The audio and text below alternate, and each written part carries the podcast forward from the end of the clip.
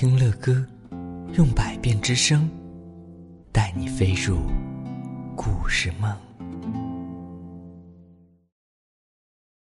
每个小动物的生活习性和习惯都不同，所以啊，这是人们专门为它们准备的不同的食物和居住房间。开幕典礼开始，动物们像其他选手一样跟着音乐进场。人们第一次看到动物的选手，都呆住了，只盯着他们看呢。他们一个劲儿的在跟所有的人类打招呼。如果你们买到这一篇绘本的话，你们可以看到一位人类朋友举着牌子，告诉大家这是动物王国。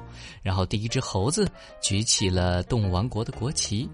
你再往后可以看到狮子、鳄鱼。仙鹤后边还可以看到黑猩猩、大象、老虎、犀牛、长颈鹿，哇，后边还有好多动物，乐哥都认不完了。你们下次有机会也来认一认吧。人类和动物见面时都很开心，相互也非常非常的友好。但是啊，比赛一开始，状况就连连。跳远场上。鹧鸪选手张开翅膀，一下子就飞得很远。拳击场上呢，袋鼠选手手脚并用，跨栏项目中，犀牛，犀牛选手直接撞断了栏杆，冲出了，啊，冲了出去。然后呢，我们的射击比赛的时候，大象选手一直射中间的红心，其他的选手感到非常的不满。嗯，宝贝们，为什么会这样呢？因为不同的动物会有不同的优势和本领，对不对？他们在比赛当中发挥着自己的优势。比如说鹧鸪吧，天哪，它还要这个是比赛什么？跳远吗？它的翅膀一张就可以飞得很远，是不是？比如说袋鼠吧，在拳击场上，它手脚并用，天哪，呃。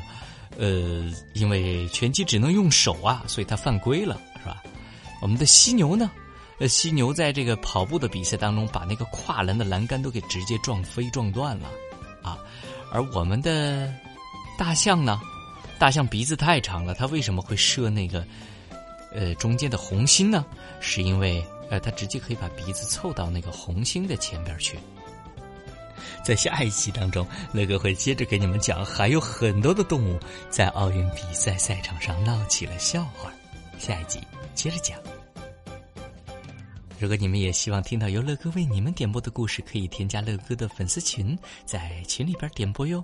乐哥的微信号是幺八零四八五三八八五七，幺八零四八五三八八五七。乐哥在微信里边等着你们哟。